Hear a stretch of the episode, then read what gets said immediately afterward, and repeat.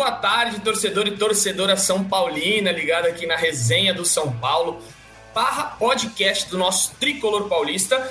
E tem muita coisa para falar hoje, especial, né? Você que nos escuta aí no podcast, hoje a gente vai fazer o podcast junto com a live. Então a gente está ao vivo neste momento para todo mundo aqui é, no GE, no YouTube. Você que vai entrando aí, mande sua pergunta, mande a hashtag aí GE São Paulo que a gente vai responder com o maior prazer. A gente tem muita coisa para falar aqui hoje. Vocês viram que a casa, quem está ao vivo aqui nos assistindo, viu que a casa hoje está cheia. José Edgar de Matos, Felipe Ruiz, Caio Domingues, porque a gente tem muita coisa para falar. Fazer um resumão aqui. A gente tem que falar, claro, das quartas de final, possibilidade desse jogo ser no Allianz.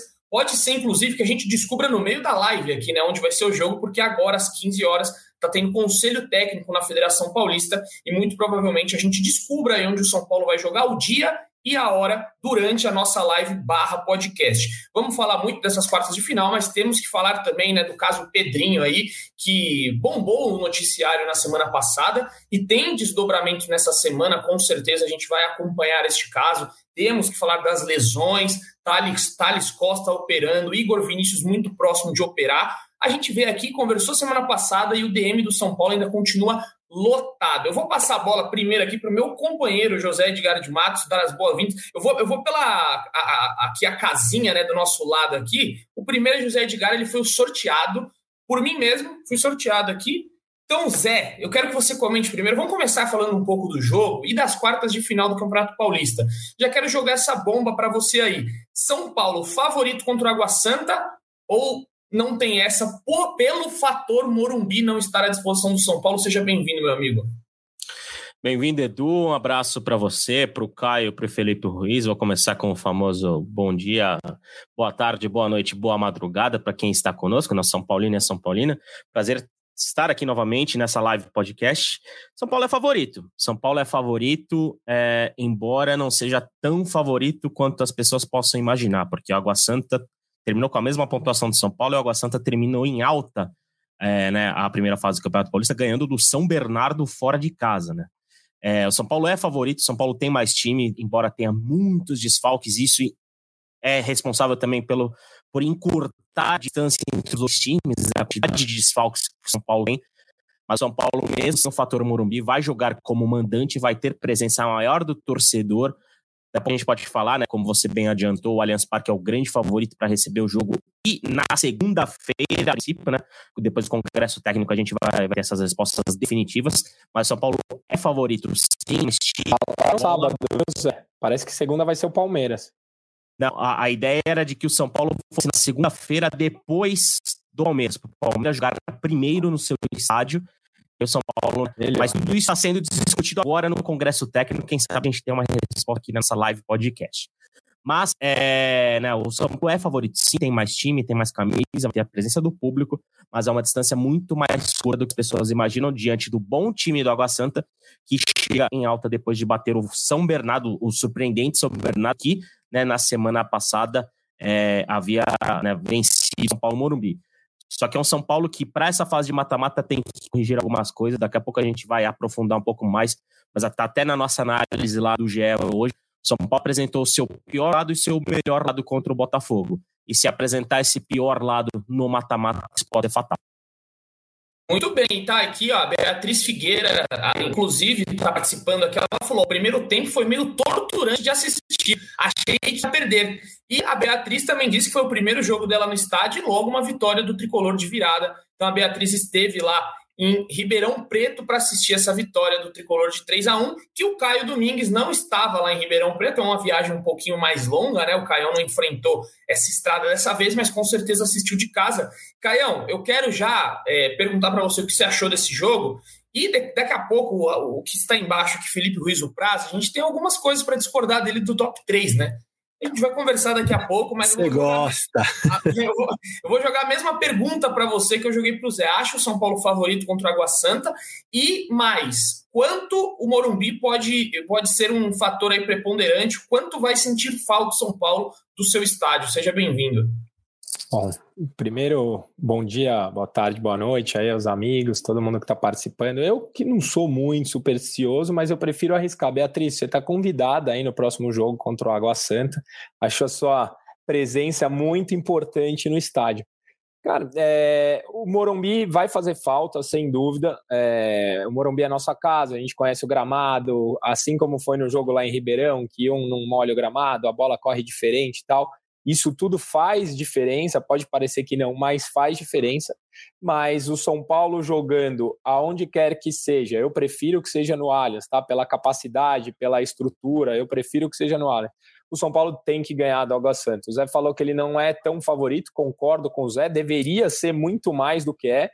Por, não vou nem falar que investimento, em folha, em estrutura, essas coisas todas, mas eu, eu vejo que o São Paulo não é tão favorito, porque apesar dos resultados, quando a gente olha os números frios do São Paulo, a terceira melhor campanha, o São Paulo não vem jogando bem. O primeiro tempo foi assustador do São Paulo. Eu, é, eu, eu tenho certeza, eu, eu participo de alguns grupos aqui de WhatsApp no primeiro tempo tinha gente já preocupada com a última rodada do Campeonato Brasileiro, para você ter uma ideia o tamanho da, do não futebol que o São Paulo apresentou no, no, no, primeiro tempo. É verdade que quando entrou o David, que deve ser titular, ou pelo menos participar mais da equipe, quando entrou o Wellington, que vai ser titular com certeza, o São Paulo deu outra cara, deu outra movimentação. Eu comentei no meu vídeo aqui de pós-jogo eu estava desesperado com o jogo, eu estava completamente é, surtado com o jogo. Eu comecei a reparar, o São Paulo troca muita bola lá atrás, a bola fica a maior parte do tempo com o Alan Franco, que até tem um bom passe, mas não conseguiu. A movimentação dos jogadores de frente do São Paulo é muito ruim, ela é muito ruim. O Galopo movimenta um pouco mais, o Luciano era estático ali na frente, os pontas do São Paulo não faziam a, a mínima ultrapassagem. Então, assim, era muito preocupante a atuação do São Paulo. Quando entrou o David, no primeiro lance, o próprio Praz colocou lá no Twitter, no primeiro lance ele já quebrou as linhas, o São Paulo já começou a atacar, mudou a cara do São Paulo. Então, assim, qual São Paulo a gente vai ver? Porque os, os desfalques fazem muita falta. É, ah, mas quem aí decide? A questão não é decidir ou não. A questão é dar opção para mudar o jogo, como aconteceu aqui contra o Botafogo. Então, o, o São Paulo, sem os 13 né, desfalques, é, é, não é tão favorito quanto deveria ser. O São Paulo completo poderia ser, mas e aí? Qual o São Paulo? Vão voltar? Não vão voltar? É, o São Paulo hoje, a, no fim da primeira fase do Campeonato Paulista, ainda é uma grande incógnita para o seu torcedor.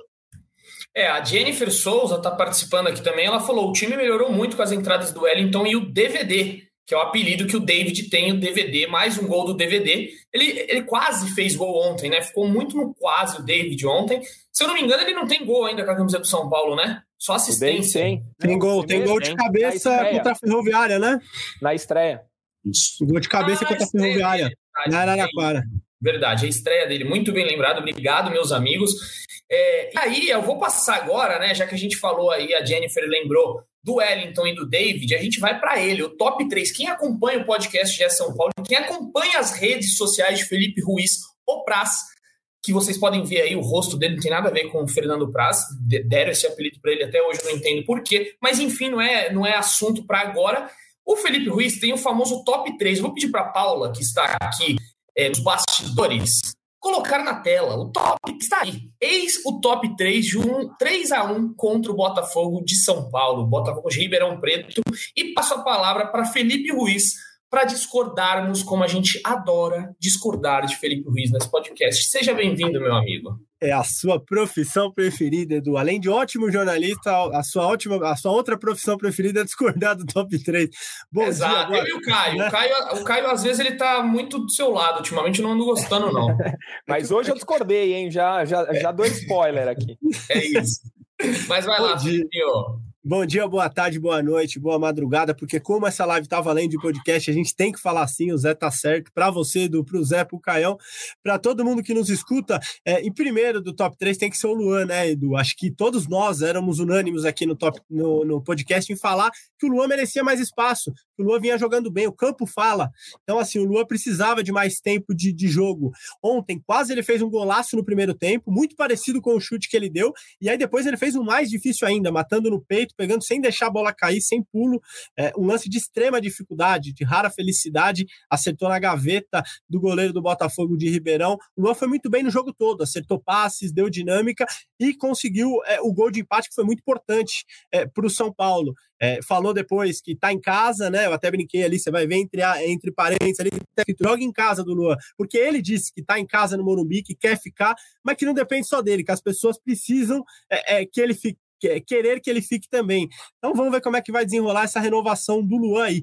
Coloquei o Galopo em segundo e acho que o Galopo, como o Caio falou, do, dos jogadores de frente do São Paulo, é, é, o que mais tenta, é o que mais se movimenta. No primeiro tempo ele quase fez um gol, que ele bateu cruzado e o goleiro espalmou, o Rato não conseguiu aproveitar o rebote, porque ele abre muito espaço, o Galopo. Ele tá sempre fazendo facão, que a gente fala no futebol, vindo da ponta para o meio, às vezes indo do meio caindo pela ponta, então o Galopo mexe muito.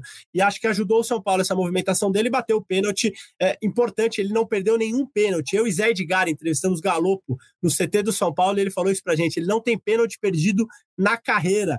É um dado muito, eu, muito Eu ia impactante. perguntar isso, se era uma informação ou só um, um achismo, mas tá, informação, então eu não sabia disso. Informação, Edu. O próprio Galopo confirmou com a gente que, como profissional, ele nunca perdeu um pênalti. Então, assim, é bem forte, né? Bem, bem impactante.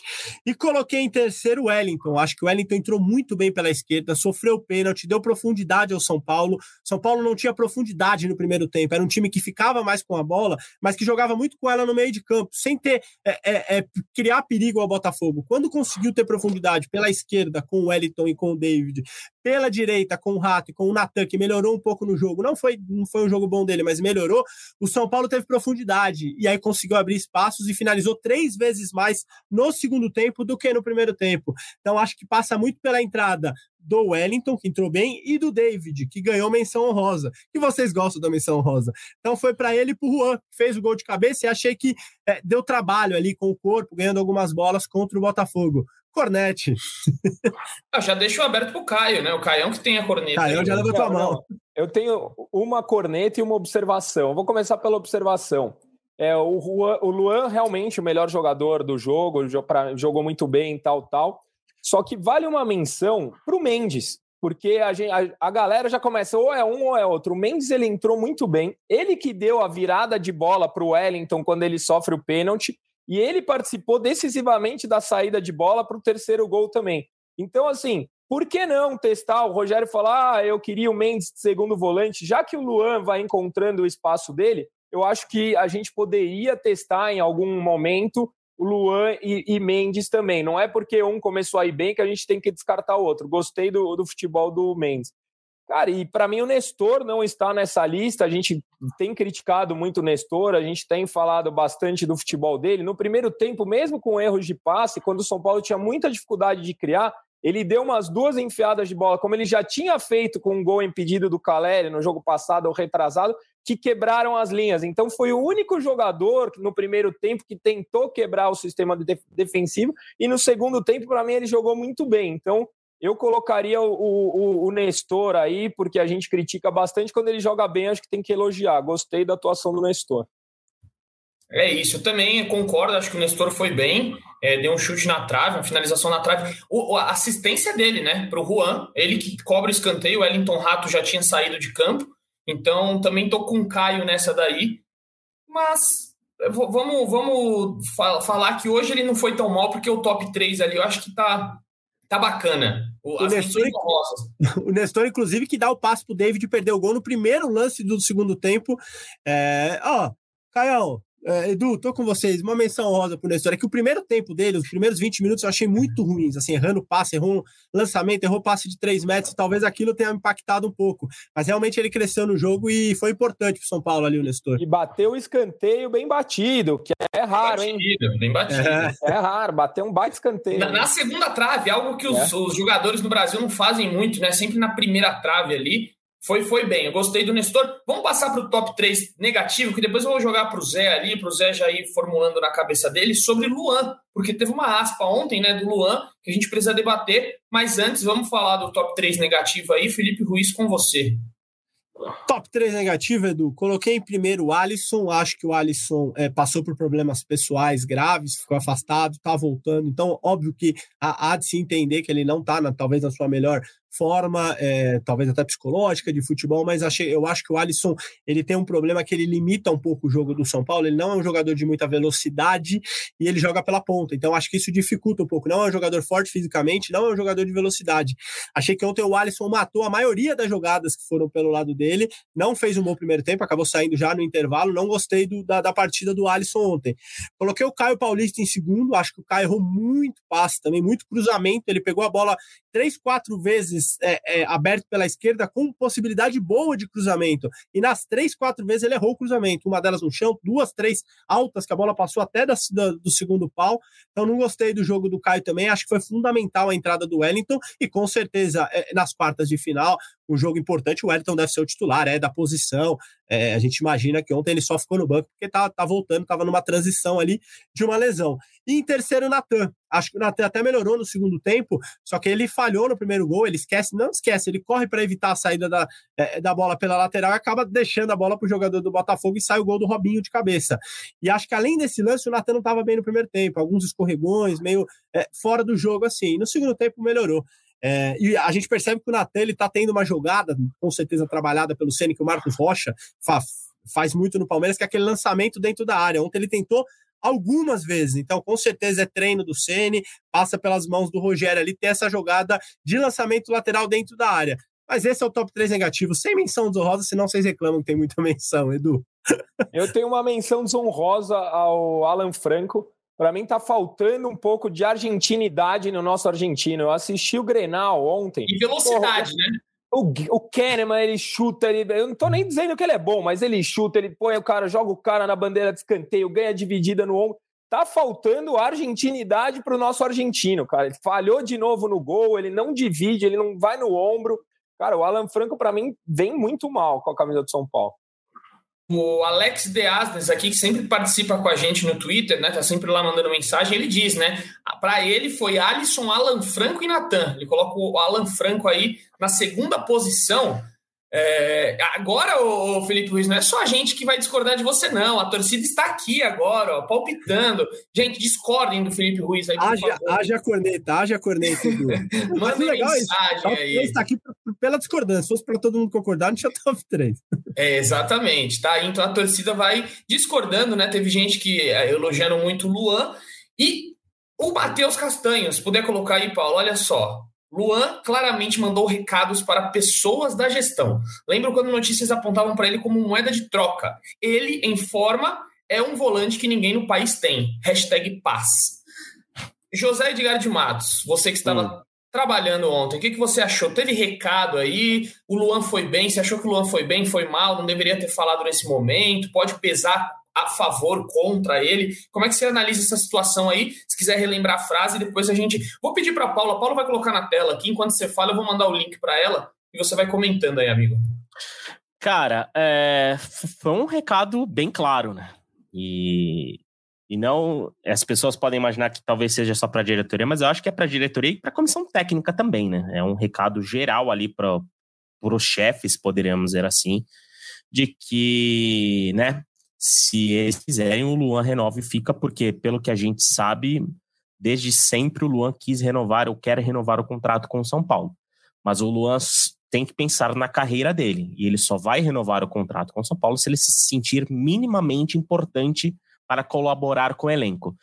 A gente vê na internet muita gente comentando: ah, o Luan exige ser titular para renovar o contrato. Não é isso. O Luan quer participar mais do elenco, até porque a há poucas semanas o Luan sequer era, era participava do elenco. O Luan estava jogando muito pouco, né? E depois de umas semanas para cá ele começou a atuar mais, né? Fez gol agora. Aliás, o Luan tem dois gols no Campeonato Paulista. Ele, ele no espaço de dois meses dobrou a quantidade de gols que ele tinha pelo São Paulo, que é, que é engraçado.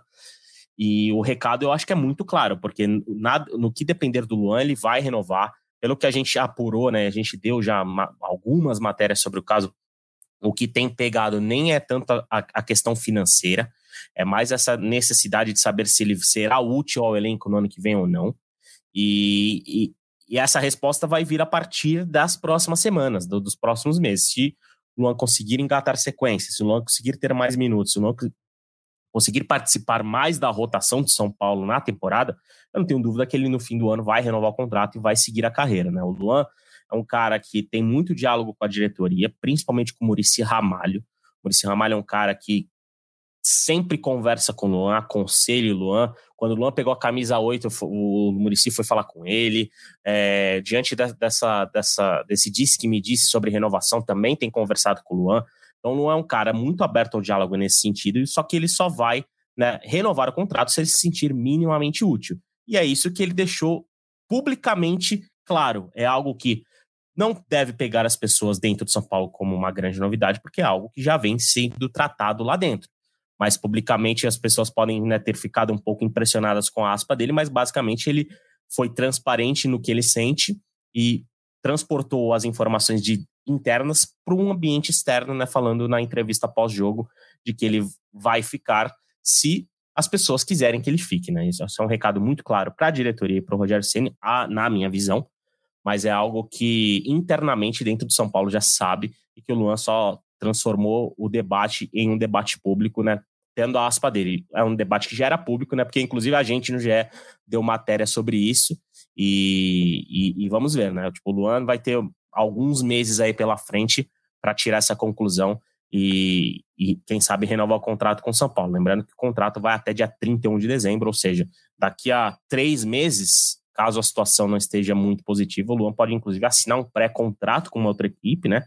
Mas é algo que, diante do que a gente tem apurado, tem ouvido, dificilmente vai acontecer, porque a prioridade é o São Paulo, mas desde que o São Paulo minimamente trate o Luan não como prioridade, mas como alguém relevante, alguém importante para dentro do elenco. É, Caião, Caião Domingues aí, se você quiser comentar algo, como é que você viu é. isso daí como torcedor? Você acha que o Luan é, tá na razão dele, a diretoria tinha que é, falar mesmo a público, como vem falando, ah, demos ali uma proposta de renovação, o Luan rebate, diz que tem certas pessoas que não querem ele ali no clube. Como é que você está vendo isso como torcedor do São Paulo? Cara, é, eu sempre prefiro o São Paulo como ele era antes, que as coisas sempre eram resolvidas internamente, em sigilo, e ninguém ficava sabendo de nada. Mas uma vez que o Luan é cobrado publicamente, não só pela renovação, né? Porque a gente está falando aqui que a diretoria falou, que fez proposta, que está na mão do Luan, a diretoria jogou no colo do Luan. É, ele é cobrado pela forma física. O Rogério cansou de falar publicamente sobre a forma física do Luan. Então, uma vez que ele é cobrado em todos os aspectos publicamente, eu acho justo que ele responda publicamente, porque dentro de campo ele começou a responder. Se ele tivesse falando publicamente sem jogar bola, aí eu ia ser o primeiro a criticar, mas ele tá jogando bola, ele é cobrado publicamente, então acho que ele tá no direito. Repito, eu prefiro que tudo seja resolvido internamente, mas o São Paulo não é mais o São Paulo que eu gostaria que fosse, então tudo está exposto o tempo inteiro, então acho que o Luan está no direito dele e eu gostaria muito que ele ficasse. É, o São Paulo, de anos para cá, tem poucos jogadores identificados com a torcida, né? A gente sabe da, da fase que a gente vive, a gente sabe que os elencos mudam esse ano, né? Mudaram 14, que muda o tempo inteiro. E o Luan é um dos poucos que a torcida tem identificação, que tem um carinho, então eu gostaria muito que o Luan ficasse. É isso, também estou de acordo aí, né? Eu vejo, mas a gente não sabe o que acontece realmente ali nos bastidores, quem está certo, quem está errado, a gente não está ponderando isso aqui, mas o, o, Luan talvez ele sabe, né, dessa, desse apelo que a torcida tem com ele, e ele vai falar mesmo porque ele está tá entregando. O, o, o, Felipe Ruiz, inclusive o Prazo aqui, acabou de colocar ele de novo aí como o, o melhor jogador da partida, e ele vem desempenhando. E dito isso, pra, você acha que ele vai ser titular contra o Água Santa? Tá para definir o horário aqui, dias ainda, né? A gente não vai cravar, mas eu acho que durante a live a gente vem aí com informação precisa de quando que vai ser o jogo e onde vai ser, muito provavelmente no Allianz Parque, estádio do Palmeiras. Mas você acha que ele será titular contra o Água Santa ou essa fala dele pode complicar para a vida dele? Eu escalaria o Luan como titular, Edu. Eu acho que não. Eu acho que o Rogério vai com o Jackson. Eu acho que é, é até ele deixou no banco ontem para não correr o risco de perder o jogador, de ter alguma lesão. Eu acho que ele vai com o Mendes de titular. É, eu concordo muito com o comentário que o Caio falou no começo. Eu acho que não, não, não inviabiliza os dois jogarem juntos. Eu até gostaria de ver é, Luan e Jackson atuando juntos. Eu acho que o Mendes ele tem um, um, um, potencial, ele tem uma velocidade, ele é dinâmico, ele é até mais rápido que o Luan. Então acho que ele poderia fazer o segundo volante, que era o que o Ceni queria, né? O Ceni até falou que errou e que achava que ia conseguir colocá-lo de segundo e que não conseguiu. Então, que os dois hoje, na cabeça do Rogério, brigam por posição. Eu acho que o Rogério não vai sair no jogo contra o Água Santa com os dois. Então, acho que brigando por posição, o Rogério vai acabar preferindo o Mendes. Pelo que já mostrou na temporada, pela, pela condição física. Eu não acredito no Luan de titular. É, só lembrando aqui, o Luan fez um post ontem, além do, além é, da entrevista dele, do que ele falou, ele fez um post com um emoji de mão no ouvido assim, de quero ouvir. Quando ele faz o gol contra o Santos, o primeiro gol da temporada que o Zé lembrou, ele extravasa muito. Então o Lua claramente está incomodado, assim. O Lua, ele, o que, que ele pensa na cabeça dele? Ele errou bastante no São Paulo. É, e aí, questão humana, enfim, não vem ao caso a gente debater aqui. Hoje, o Luan, ele é um cara profissional, ele é um cara compenetrado, ele é um cara que busca o espaço dele. E, e talvez algumas coisas que ele fez no passado pesam um pouco para ele não ter esse espaço. E, então, é, é, eu acho que, obviamente, que isso não tem que entrar. Acho que o Luan ele, hoje é profissional, pelo menos os relatos que a gente escuta de todas as pessoas da Barra Funda, que o Luan treina bem, que o Luan é, se entrega. E agora, como o Caio falou, dentro de campo, nos minutos em que o Luan está tendo, ele está jogando, ele está indo bem. Entrou bem contra o Santos, entrou bem em vários outros jogos. E ontem fez talvez sua melhor partida pelo São Paulo na temporada de 2023. Então, assim, eu, Felipe Ruiz, Edu, você me perguntar, entrar, colocaria, tentaria arrumar um jeito de jogar em Jackson, é, Mendes e Luan Agora, eu acho que o Rogério não vai fazer isso e acho que o Mendes vai ser titular contra o Água Santa. Dá para tirar o Luciano nessa formação que não está jogando nada. Verdade. A gente pode adiantar o Nestor para a criação, porque o Rogério gosta da criação do Nestor. Põe Luan, Jegson, Nestor e os três lá na frente que ele gosta, os dois pontas e alguém de centroavante. Então, é até bom, porque as melhores partidas do Luciano foram depois que ele foi para o banco. O Luciano está precisando voltar de novo. É, teve muita gente, o Prazo usou aí a, o termo campo fala, né? Muita gente ontem eu falei, ao ah, campo tá falando que o Luan merece é, que o Mendes corra atrás dessa vaga, né? Agora o Luan que passa um pouco à frente do Mendes, o Mendes vinha fazendo umas partidas um pouco irregulares, erros de passe, lançamento, o Luan pegou a vaga ali e tá falando, ó, oh, eu tô aqui, amigão, não, não é sua completa, não. E teve um cara que, que me respondeu assim, o campo tá falando também que o Luciano não merece estar nele. E aí eu acho que todos vão concordar aqui que ultimamente o Luciano também, o campo berra por Luciano ganhar um banco aí que nos últimos jogos tem o seu a sua o, o Rogério Ceni defende muito, né, que ele tem a sua é, capacidade ali, tem a sua forma de ajudar a equipe, mas não está sendo tão efetivo como foi nos anos anteriores, né? O Luciano aí que foi artilheiro nas últimas duas temporadas, brigou muito próximo do Caleri no ano passado e foi artilheiro na anterior junto com o Brenner. Então ele sempre fazendo muitos gols esse ano a história é um pouco diferente. Eu vou passar só um, como a gente terminou esse assunto Luan aqui, é, passar um pouquinho, né? Pelos comentários aqui, o Rogério Gomes, chateado com a diretoria. O que me deixa chateado com a diretoria é o ego de primeiro o que eu penso e depois o clube. Então, Rogério Gomes aí um pouco chateado com a postura da diretoria. É, vamos passar por mais aqui. É, vamos ver. Ó, ah, não, Matheus Costa. Esse daqui você. O Felipe Ruiz entrou. Coloca o Matheus Costa aqui, que o Felipe Ruiz pagou para ele. Não, não, o outro, ó. O Praz gabaritou dessa vez. Matheus Costa, não. Matheus, obrigado. Você só posso falar que você entende muito de futebol. É mala branca, mala branca, certeza. Não, o Pra, certeza que ele entrou com, com a senha, uma outra senha é. aí da irmã, Matheus Costa, colocou lá no Matheus Costa e aí entrou. Parabéns. Parabéns, Felipe Ruiz. Criei outra conta só pelo elogio. Vamos passar aqui, porque o, o, nosso amigo foi. Deixa eu ver quem falou aqui sobre o DM. Uh, ah, Oswaldo Neto Oswaldo Neto colocou: ponto negativo foi a diretoria. O DM do São Paulo vai mudar de nome de Refis Plus para Refis SUS. Fica aí então Oswaldo Neto criticando o DM, que é o assunto que vamos entrar agora aí. Oswaldo Neto dizendo para transformar em Refis SUS, porque o negócio está feio.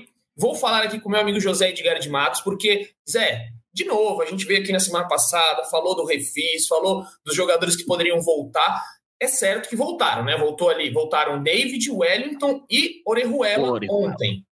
Os três voltaram, beleza. Só que aí, durante a semana, a gente estava na expectativa de ter Igor Vinícius, até como titular contra o Botafogo. De repente, Igor Vinícius, a gente recebe a informação publicada aí pelos amigos da ESPN, deixaram o crédito aqui, que trouxeram, porque talvez se, se eles não, se, se, a gente não traz agora as notícias, né, a imprensa não traz, também não existe notícia. A gente não sabia do Thales Costa, a gente não sabia do Beraldo. Então, fica tudo ali escondido, e aí, quando a coisa não tem como esconder mais, aí o São Paulo divulga. Então tá sendo assim agora. E o Igor Vinícius, a gente soube aí que ele vai pode, né? É muito provável que ele opere o pubis. Beleza. Chegou na sexta-feira, se não me engano, sábado, foi sábado, né? Thales Costa vai passar por cirurgia. Mais um passando por cirurgia. O que, que acontece, Zé Edgar? Você tem a resposta para nós outros? Gostaria de ter a resposta, cara, mas infelizmente não tenho. Não sou oráculo né, nesse sentido para encontrar uma única explicação para o excesso de lesões do São Paulo, né? Ah, o que a gente pode falar é essa falta de transparência, que é uma coisa que deve incomodar bastante o torcedor e a torcedora, né? Afinal, por exemplo, você citou o Beraldo, o Beraldo é, não trabalhou, se não me engano, por dois ou três dias que a partir desse, desse momento que ele não trabalhou por dois ou três dias, ele acabou ficando fora do, da viagem e, consequentemente, do jogo né, contra o Botafogo lá em Ribeirão Preto. Em relação ao Thales Costa, né, ele, senti, ele sofreu um trauma na partida contra o São Bernardo.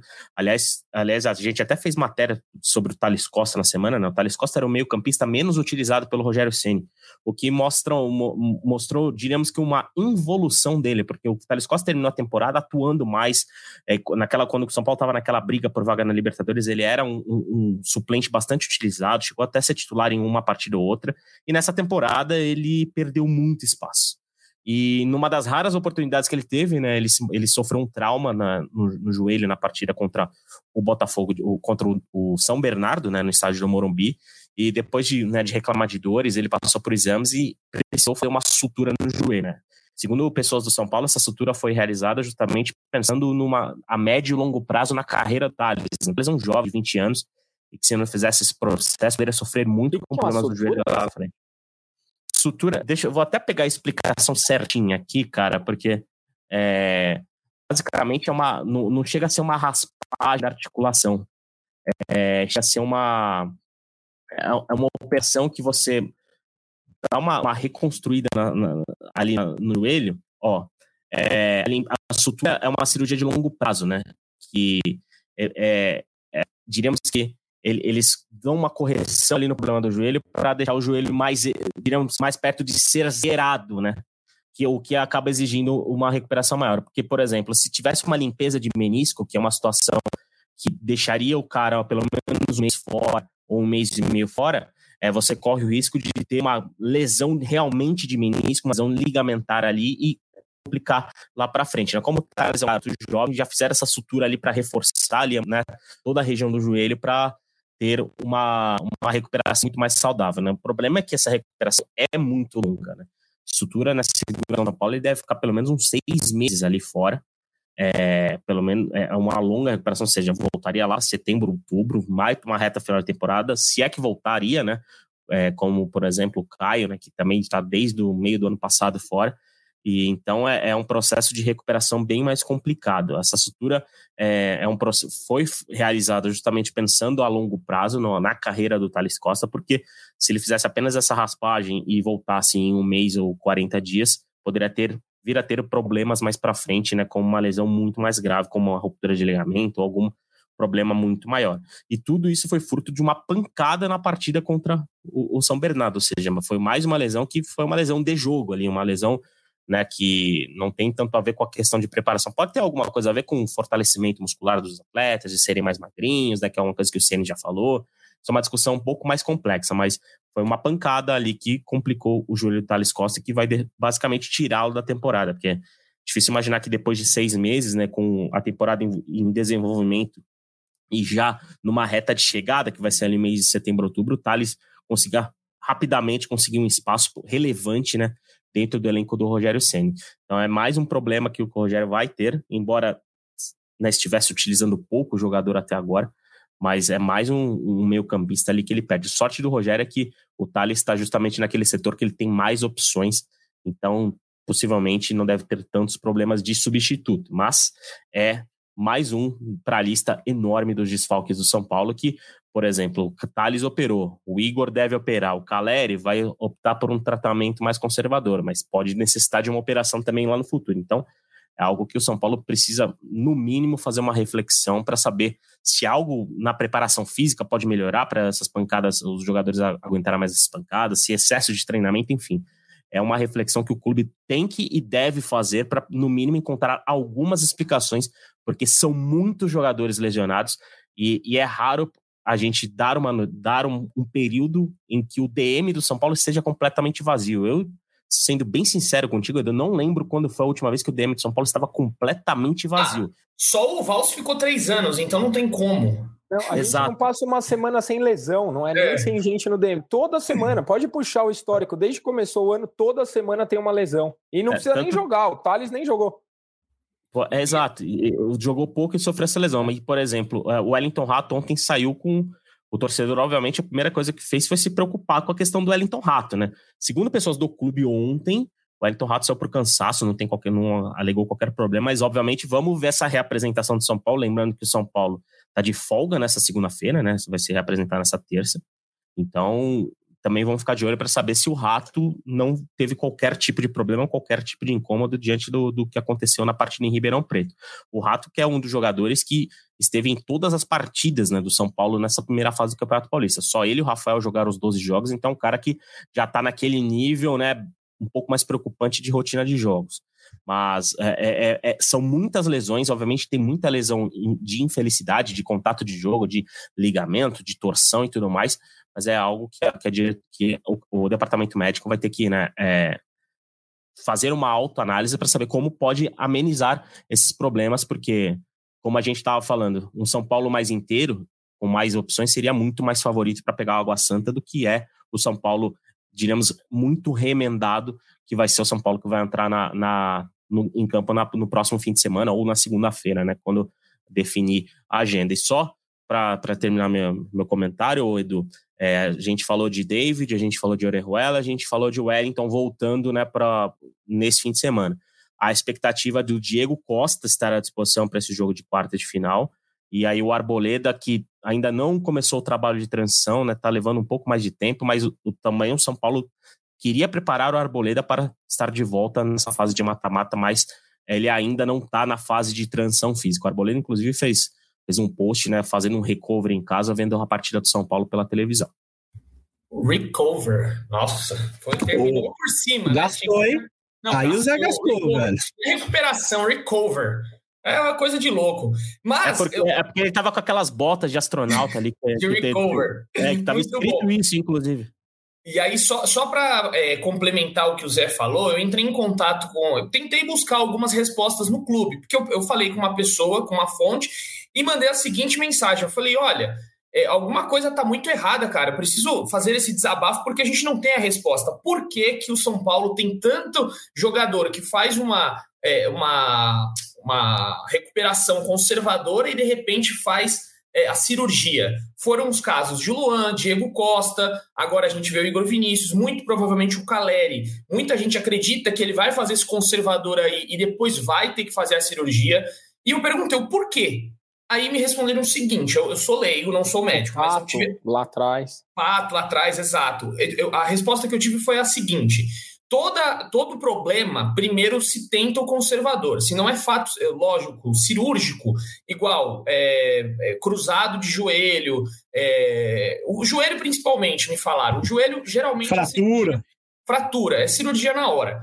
Se você tem uma pneumonia, você não vai fazer uma cirurgia logo para acabar com a sua pneumonia. O que, que você vai fazer? Vai tomar remédios, você vai passar por um tratamento conservador. Antes, a pneumonia eu estou sendo assim, bem. É, jogando um exemplo aqui é, uma gripe, eu tenho gripe, você opera a gripe, você não opera, você tem conservadores ali, algumas tratamentos conservadores que vão te recuperar da gripe. Então você tenta primeiro conservador para depois tentar algo mais é, invasivo. Foi o que me passaram. Eu, aí eu rebati. Eu falei, mas espera aí, então alguém está errando no conservador. Por quê? Beleza, eu entendo tal, mas alguém está errando no conservador. E o que me passaram é, depende muito de corpo para corpo, depende do organismo da pessoa, depende de N fatores. Então, assim, a gente não tem resposta. No fim, no fim eu saí da conversa sem resposta. Mas o que me passaram foi isso. Toda, todo problema tem um conservador antes, se não der certo, vai para a cirurgia, e o conservador muitas vezes não dá certo porque o organismo da pessoa não reage da, da forma adequada, é, tem a questão de voltar é, e, e já de novo ter uma pancada ali, machucar de novo o local. É isso. Para mim, o Por ponto exemplo... é: existem as exceções, é fato. Existem. O problema é que no São Paulo a exceção virou regra. Virou regra. Essa é que tá. Exato. Vai ter o jogador, por exemplo, Bruno Henrique no Flamengo, tá um ano parado, acontece nos outros. Só que lá é claro. é exceção, no São Paulo é regra. No São Paulo é regra, a gente cansa aqui de listar. Você falou o Alce, o Alce operou três vezes, o Pato operou. A gente, e não é de agora. Rojas, Rojas. Rojas a gente, se a gente Rojas. puxar o histórico, Nossa, o Rodrigo foi. Caio, o joelho do Rodrigo Caio, coitado. Se a gente listar aqui o São Paulo nos últimos cinco anos, é, é uma lista interminável de exceções. Então, ah, o discurso, tudo bem, a gente que é leigo, eu não entendo, mas eu começo a olhar como referência os outros clubes, eu não vejo isso acontecer. É, também tem essa impressão. Queria falar alguma coisa, Praça? Eu, assim como você, Edu, quando saiu a notícia do Igor Vinícius, é, eu fui atrás também falar com algumas pessoas do São Paulo e elas me, me deram um parecer que o Ceni falou na coletiva, no caminho do que o Ceni respondeu. O Ceni foi perguntado sobre isso na coletiva de ontem, e o Ceni falou que passa muito pela vontade do atleta, que assim, o Ceni até fala, é, quem decide o que vai acontecer é o atleta, que o corpo é dele. E a pessoa do São Paulo justificou para mim, tô só repassando o que ela falou, que em vários casos já aconteceu do São Paulo achar que a cirurgia talvez fosse melhor, e o atleta fala, não, não, quero fazer é, é tratamento conservador, e aí depois acaba tendo que optar pela cirurgia lá na frente. É óbvio que a resposta do São Paulo, a gente só tá aqui para passar. Agora, como um todo, analisando a situação, eu acho que o São Paulo vendeu muito a questão do, Refis Plus, de que seria diferente, enfim. E eu acho que isso, e como várias outras é, situações que o São Paulo expõe, ficou muito no campo teórico. Eu acho que poucas vezes o São Paulo chega e fala assim: ó, é o Refis Plus. O que, que ele é diferente? Ó, ele tem isso, isso e isso. Ele tem profissionais tais. Ele vai ser diferente por isso. Eu acho que poucas vezes o São Paulo é claro o suficiente para a gente entender as diferenças. O, o, Refis Plus ele é vago, a gente não sabe a diferença do Refis Plus para o que era antes. Então, eu acho que a, o que pode ficar de, de recado para São Paulo, tudo isso que aconteceu, é ser mais claro nas outras vezes. Então, assim, pô, São Paulo vai fazer uma melhoria no CT, nem, nem na parte médica, pô, no, na parte de imprensa, ó, que, mas qual a melhoria? São Paulo vai fazer isso, isso, isso. Então, acho que tem que ser um pouquinho mais claro, Edu, na situação. Não, concordo, concordo. A gente até debateu aqui numa das lives, né, que a gente falou, pô, deveria vir alguém do clube, alguém, algum médico, falar, olha, acontece. Última vez, pelo que eu me lembro, até falei isso na live, que veio publicamente, deu uma entrevista coletiva, o doutor Sanches falou, foi naquele caso do Pablo, que ele teve um problema na, na vértebra, colu foi coluna, não lembro agora, né? Foi, coluna. foi 2019. Era junto, era nas costas. Pô. Nas costas, e aí deu um problema lá, porque falaram que tinha começado na perna, de repente subiu para as costas costas e o São Paulo teve que se posicionar. Então foi em outra gestão, né? Foi em 2019, era outra gestão. Nessa gestão, a, a, o médico nunca falou publicamente. Nunca. A gente já vai para o terceiro ano daqui a pouco de gestão. E o último, é, último assim, né, dessa, desse período, porque muito provavelmente o Léo Lourenço, se você se interessa aí pela parte política do São Paulo, o Léo Lourenço soltou uma matéria interessante aí no, no, finalzinho da semana passada sobre essa mudança aí, né, de vitalícios e a ala pro Casares está muito maior agora, a chance de se reeleger é enorme. Então, muito provavelmente, Casares vai continuar. E nesse período de Júlio Casares, nunca nenhum médico veio a, a, a, imprensa, né, falou publicamente, a não ser quando teve aquele rolo lá, né, com é, sobre compras de equipamentos, aí o São Paulo se pronunciou, mas sobre esse caso aí de, de lesões, ninguém fala. E aí, só então, para a gente atualizar, como o Zé já trouxe aí, Diego Costa pode voltar, Boleda pode voltar, o Erisson também, né? Muito provavelmente retorne.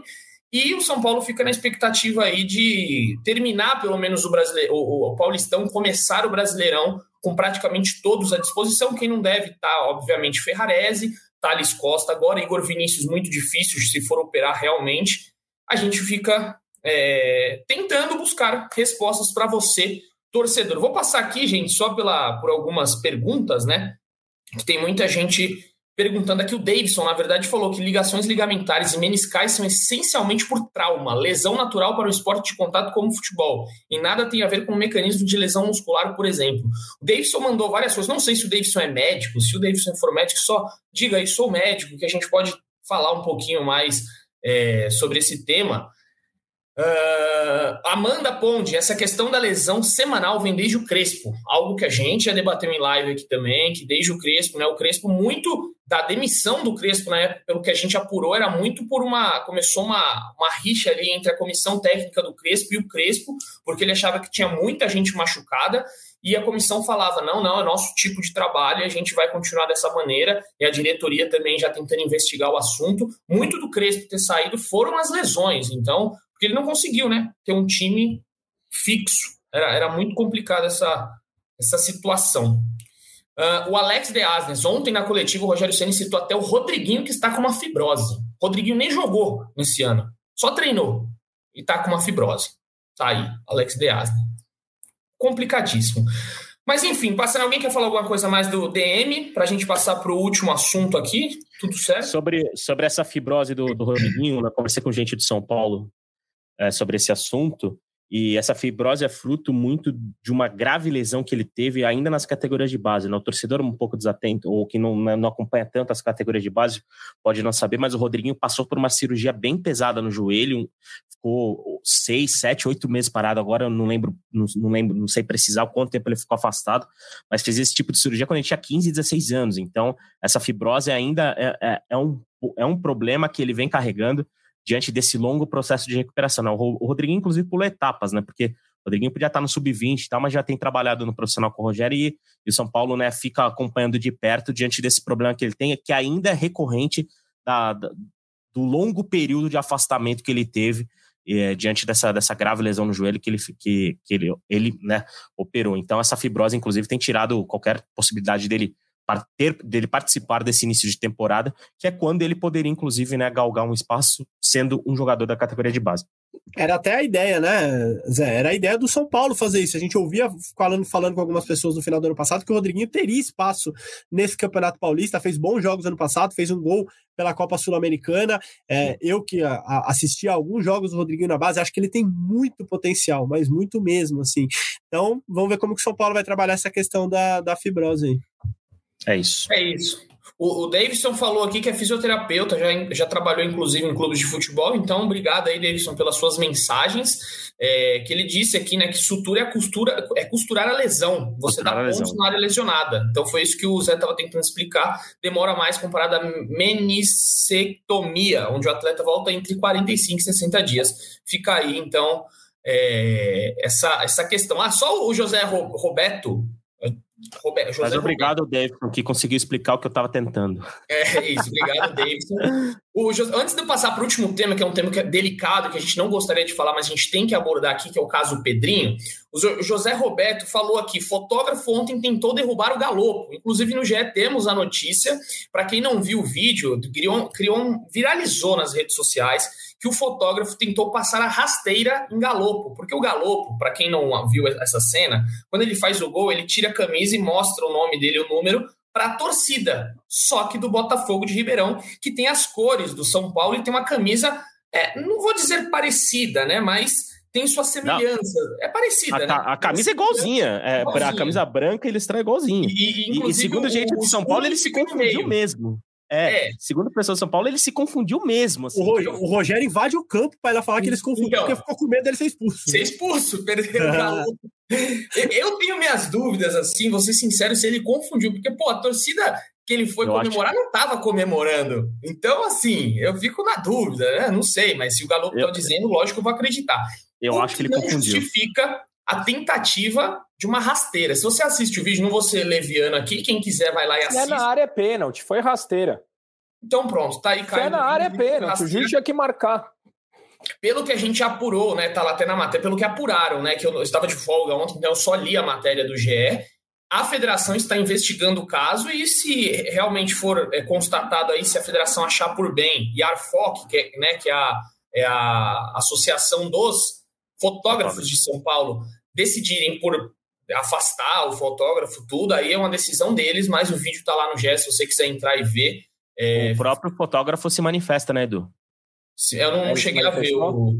Na, é, nota, na nota diz né, que o, o, fotógrafo diz que não, não teve qualquer intenção de, de, de atrapalhar o galope. Inclusive, na imagem dá para ver que segundos depois ele fica pedindo desculpas ali, porque ele, né, alguns jogadores vão cobrá-lo. O Luciano vai cobrá-lo. É. Exato, que ele mesmo pede desculpa e diz que foi um, foi um mal entendido ali, que foi um, uma questão, foi um equívoco ali que ele não teve qualquer intenção e, obviamente, né, a federação está tá investigando e a gente deve ter, inclusive, uma decisão nessa segunda-feira. Qualquer novidade a gente traz lá no GE.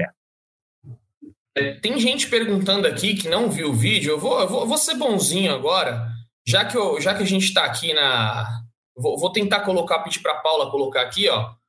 Acabei de abrir o vídeo, vou mandar para Paula. Paula vai colocar aqui para gente e aí vocês vão analisar e aí vocês falam se que foi algo mais assintoso, se era falta ou não era, precisava do VAR. A gente vai ver daqui a pouco.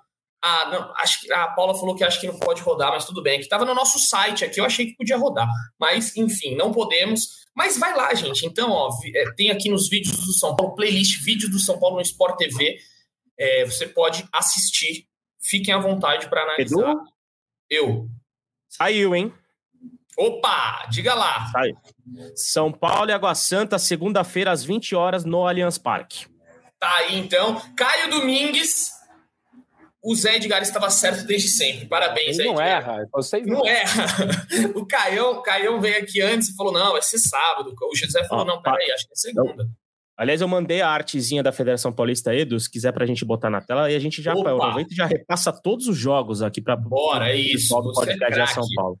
O, o que, que eu ouvi de muita gente, né? Que é, eu, eu, quando o Caio falou para mim que poderia ser na sexta-feira, ou que poderia ser o São Paulo no sábado, Muita gente estava falando, ah, o São Paulo vai ser na, na, no sábado e o Palmeiras na segunda, porque o Palmeiras tem a possibilidade de descansar mais, já que ele foi é, o líder do campeonato. Então eu falei, pô, tem razão.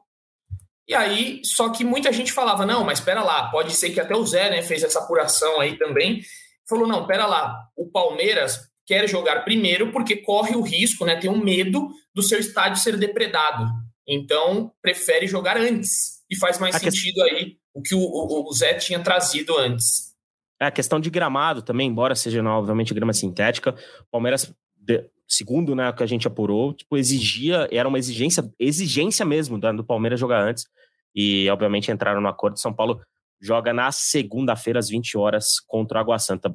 A arte já, já vai entrar, senão a gente já. já, já dúvida, Zé. Já canta Sim. a bola aqui. Diga, o, diga, o pessoal falou que no acordo lá que fizeram, São Paulo teria direito a treino. Com o Palmeiras Sim. jogando antes, como que fica essa questão? Ah, não, mas tem domingo, pô. O jogo tem é domingo. segunda.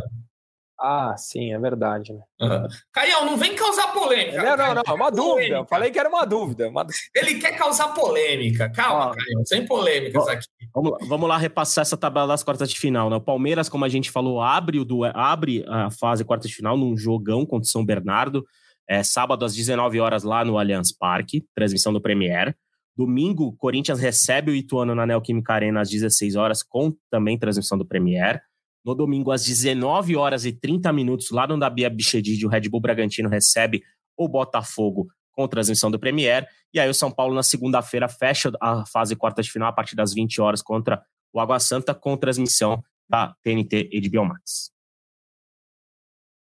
Tá aí. Posta, Caião, segunda-feira? Ah, não é o melhor, né?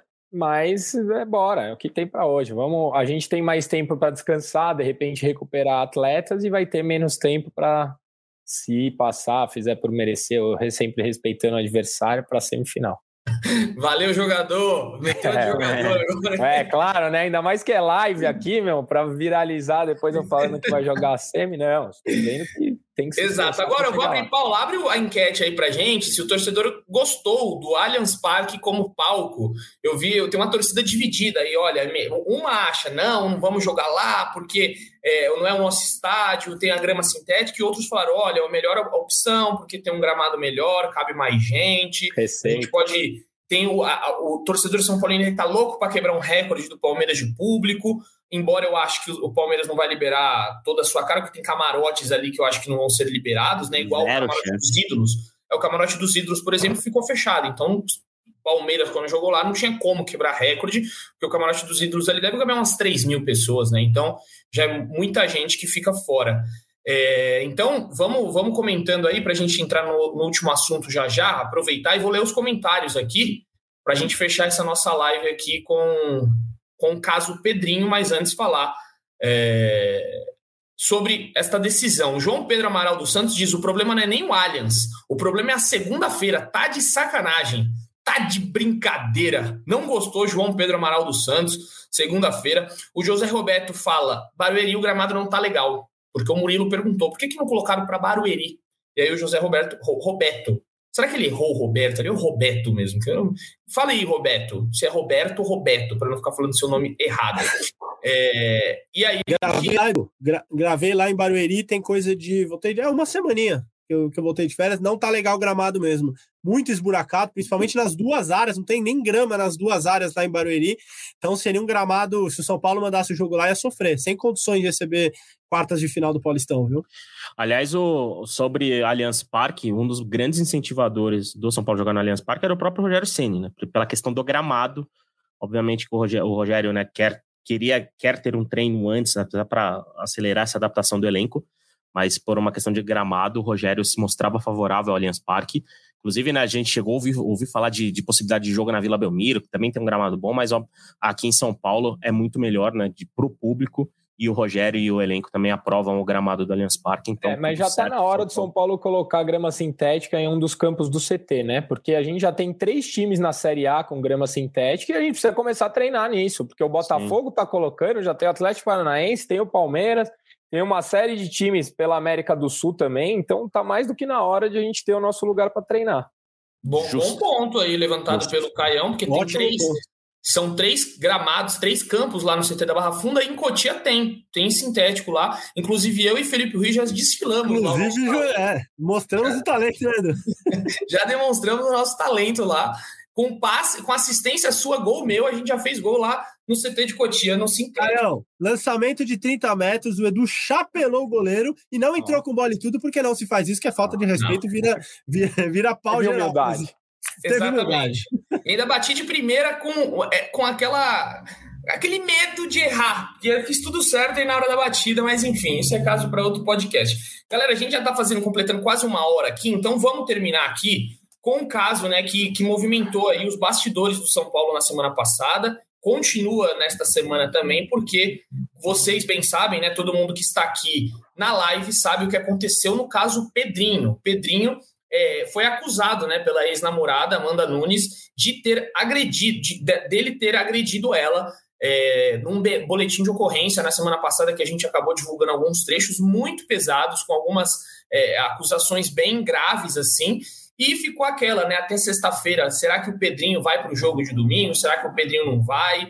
É, será que é certo afastá-lo? Será que não é certo afastá-lo? Vários desdobramentos do caso, até que na sexta-feira à noite o Pedrinho é, fez um comunicado em suas redes sociais dizendo que pediu o afastamento do clube até que tudo seja esclarecido. Por enquanto, não tem muito avanço nas investigações. Isso porque o inquérito vai ser aberto essa semana, né? Provavelmente já, já foi aberto o inquérito as duas partes vão se manifestar durante essa semana para a delegada do caso, e aí a gente vai ter mais desdobramentos. O que a gente pode dizer agora aqui, se é certo ou errado a atitude do São Paulo em não afastar e esperar que o jogador fizesse isso.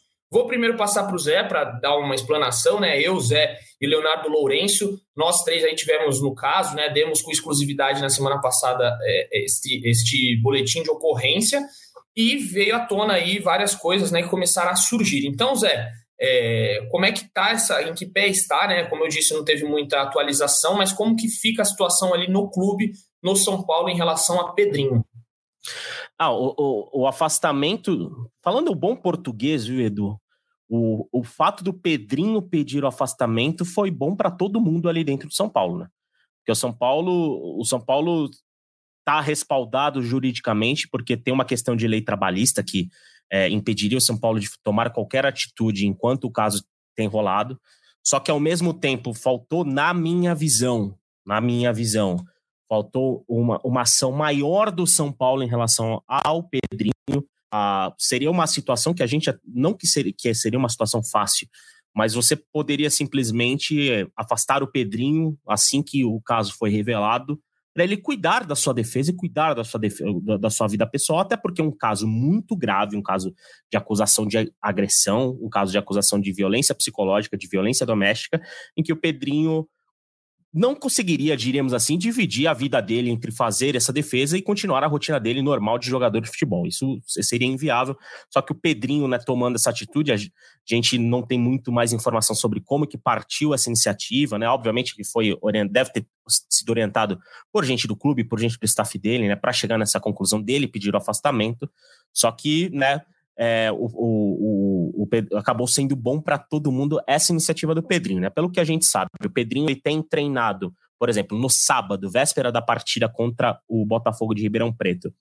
Ele participou do aquecimento com o grupo e depois trabalhou separado com os não relacionados. E é essa rotina que ele deve se manter né, nas próximas semanas. Né? A gente, inclusive, estava tá tentando apurar, ainda não tem, não tem informação se o Pedrinho esteve hoje no CT da Barra Funda, porque hoje teve treino para os jogadores que ainda estão se recuperando, né? O elenco ganhou folga, mas os jogadores que ainda estão se recuperando ainda fizeram a rotina, então a gente ainda não tem informação se o Pedrinho foi ou não para o CT da Barra Funda.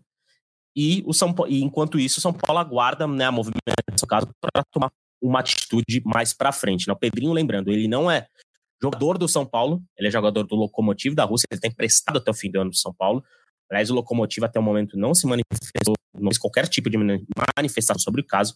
E enquanto né, o São Paulo aguarda né, essa movimentação, esse avanço no, no, na situação, o Pedrinho vai continuar treinando é, parte com o elenco, parte separado, né? Não vai se misturar, não vai ser relacionado para os jogos enquanto né, faz esse processo de defesa. Pelo que a gente está sabendo, é, primeiro depoimento a ser recolhido vai ser da vítima, né? Da Amanda, da ex-namorada do Pedrinho, que deve ser na terça-feira, que ela deve se comunicar. E a partir disso, o Pedrinho né, deve, vai ser chamado para também dar o seu lado da história e o Pedrinho se colocou à disposição, né? O advogado, um advogado representando o jogador já se colocou à disposição das autoridades então, primeiro, a vítima será ouvida, né, a vítima e a, e a acusadora será ouvida, e depois o Pedrinho né, vai ser ouvido. Né? A gente trouxe hoje alguns detalhes a mais em matéria da Joana de Assis sobre a medida protetiva né, que, que, que, o, que a Amanda pediu para o Pedrinho.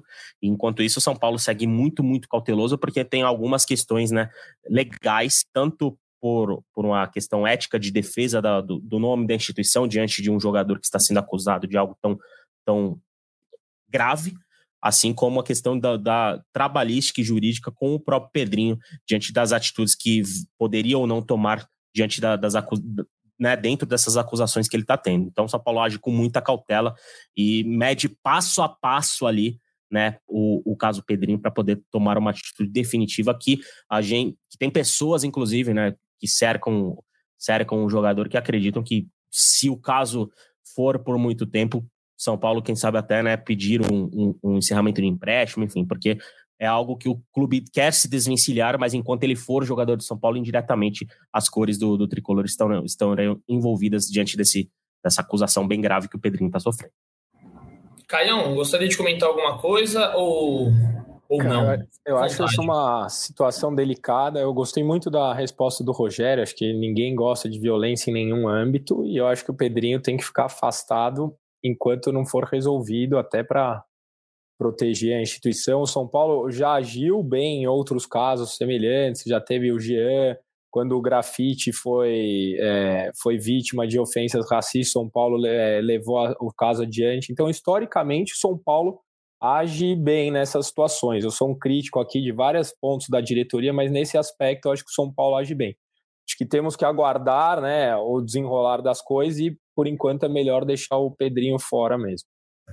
É, só, só para ponderar, né? É, tiveram algumas discussões nas redes sociais, a gente vê bastante coisa. Eu fui atrás, né, das. Vai ser até uma matéria que a gente vai fazer aí é, para amanhã, dando um spoiler, né, para você entender todos os trâmites. É, que o São Paulo não pode afastar por completo o jogador por um boletim de ocorrência. Então, tem várias coisas ju jurídicas que o São Paulo tomou muito cuidado. Você não pode afastar porque existe um negócio chamado dano reverso, né? Se o jogador depois é, é, é inocentado, né? Se ele não fez realmente nada, ele pode processar o clube porque o clube, querendo ou não, o julgou antes da justiça, afastando ele, mesmo para é, deixar as coisas um pouco mais claras e tudo, mas o São Paulo não poderia afastá-lo por completo. É, não é só chegar e falar, oh, você vai treinar separado aqui porque chegou um BO pra gente. Então, fui atrás de muitas respostas, porque é um tema delicado, a gente acha que é simples, né? Eu mesmo, a, gente é leigo, né? Na advocacia, é, pra gente é simples. Ah, vai lá, afasta o cara, coloca ele para treinar separado. Só que se você fizer isso juridicamente, é, foi bom muita gente me explicar que isso não é possível, isso não pode ser feito e o clube pode sofrer sanções legais depois. Então, acho que vale essa, essa ponderação aí. A gente explica direitinho, vai ter uma matéria bem é, detalhada disso daí, de um tema triste, né? um tema chato que a gente não gostaria de publicar, mas nós não vamos julgar ninguém aqui, quem julga é a justiça e a gente só vai atualizando os fatos, né? A gente disse lá, é, eu fui até a delegacia que o Pedrinho possivelmente iria lá na sexta-feira, acabou não indo, à, à delegacia, só que o advogado colocou à disposição da justiça para ele dar todos os seus depoimentos e tudo mais. E a gente vai aguardar, vai aguardar cada passo de, dessa história para saber realmente se o Pedrinho vai ser julgado, se não, se como que o São Paulo vai lidar com a situação. No GE, com certeza, a gente está em cima da notícia ali sobre esse, esse tema, porque é, é um jogador importante para o Rogério Senna, um jogador que é, poderia render bons frutos, mas se é, as coisas acontecerem de uma forma diferente, quem sabe até a rescisão do contrato, como o Zé já trouxe aqui, mas isso daí deve demorar, Infelizmente, a nossa justiça é lenta, então não deve ser uma coisa que vá ser feita aí rapidamente.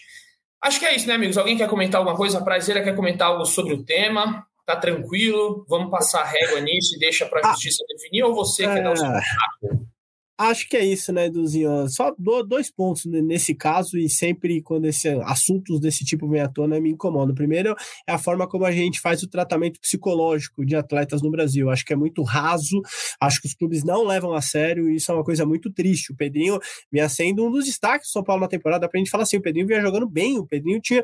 É, o São Paulo tem uma perda esportiva considerável com o Pedrinho saindo do time nesse momento. É um jogador de velocidade que não tem outro no elenco. É, então, assim, a gente forma muito muito mal os atletas no nosso país e depois que eles são profissionais, a gente não leva a sério o atendimento psicológico. Vários clubes sequer têm psicólogo é, com o time profissional. A então, seleção assim, brasileira não tinha psicólogo na Copa do Mundo, cara. Perfeito, Zé. O, a nossa seleção foi disputar o maior torneio de futebol do planeta sem um psicólogo ali. Então, imagina a pressão que os atletas estão submetidos nesse momento. Então, assim, enquanto a gente não levar a sério o lado psicológico, a gente vai continuar com casos assim. É, é, isso, especificamente no caso de violência doméstica, o Brasil é o quinto país que mais mata mulheres no mundo. Então, assim, é algo que a gente tem que investigar muito sério. Tem que. Isso é caso de justiça. Então, a justiça tem que fazer o trabalho dela e que a gente comece a levar mais a sério a formação dos atletas no nosso país. E, e, Edu, até complementando só o raciocínio do prazo, independente do caso Pedrinho ou não, pode ser uma oportunidade para o São Paulo, como instituição, é, divulgar políticas de combate a feminicídio, à violência doméstica, do São Paulo ser um aliado nessa briga. E, e eu não estou falando que, que, seria o São Paulo julgaria ou não o Pedrinho, mas a, a aproveitar esse gancho para exercer um papel tipo de incentivo à, à, à educação, porque a gente vive numa sociedade extremamente machista, extremamente homofóbica, extremamente racista, e o São Paulo, como instituição, com o peso que tem, poderia, né, tipo, indiretamente envolvido nessa história, é, talvez começar uma, uma, uma campanha ou, ou levantar um, pouco a bandeira dessa luta, que é uma bandeira muito complicada que a gente tem no Brasil. Como o Prasmen disse, né, a gente vive num, num país que é, as pessoas podem não perceber, mas é um país que é hostil para as mulheres. É isso, muito bom aí a finalização, né, com essas palavras aí de José Edgar de Matos, muito bom. Amigos, vamos encerrando aqui, muita coisa bacana. Obrigado a todo mundo que participou aqui. O Matheus Costa, rapidinho, só preciso dizer parabéns, Praz, você pagou direitinho. O Matheus Costa, que de novo escreveu, Praz gabaritou de novo. E o Zé também mandou um pix. Perfeito, Zé. O outro perfeito Zé, mas até que pontos dirigentes pensam assim mesmo ou estão só agindo pela pressão da opinião pública? Matheus, além de conhecer de futebol, você é um, parece ser um cara muito sensato e gente boa. Parabéns. Aliás, só, só uma última, última informaçãozinha, Edu, antes da gente encerrar. É, o São Paulo venceu a primeira no Brasileirão Feminino né, nesse, fim, nesse fim de semana.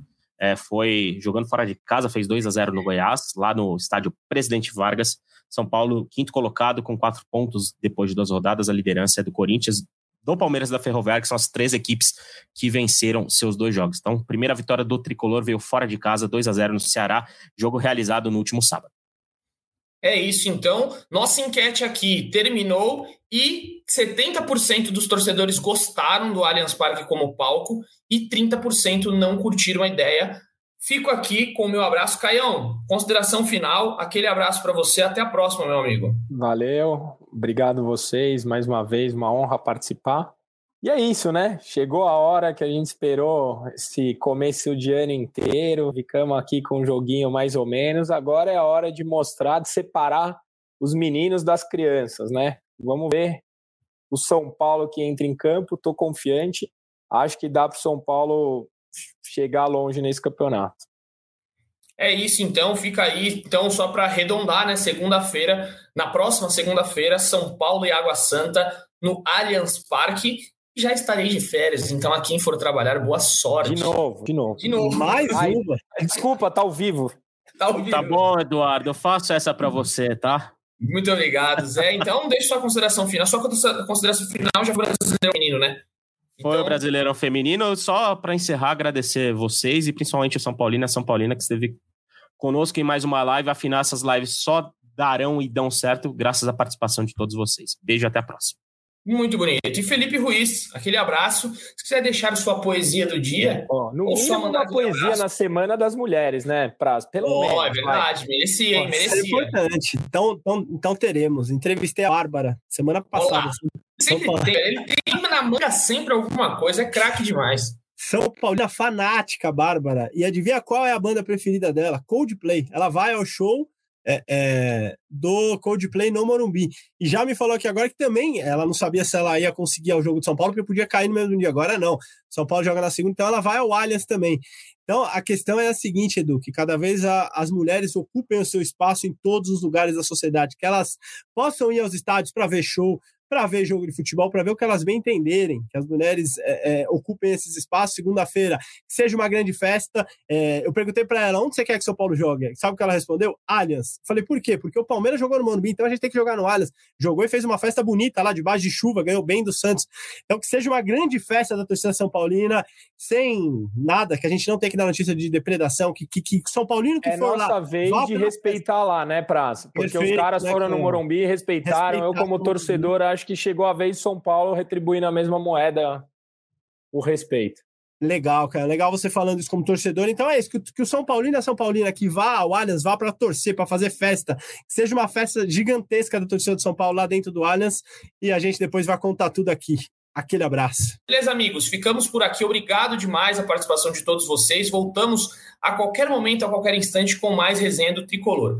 E fico aqui com aquele beijo no coração e um abraço na alma de cada um de vocês. Valeu!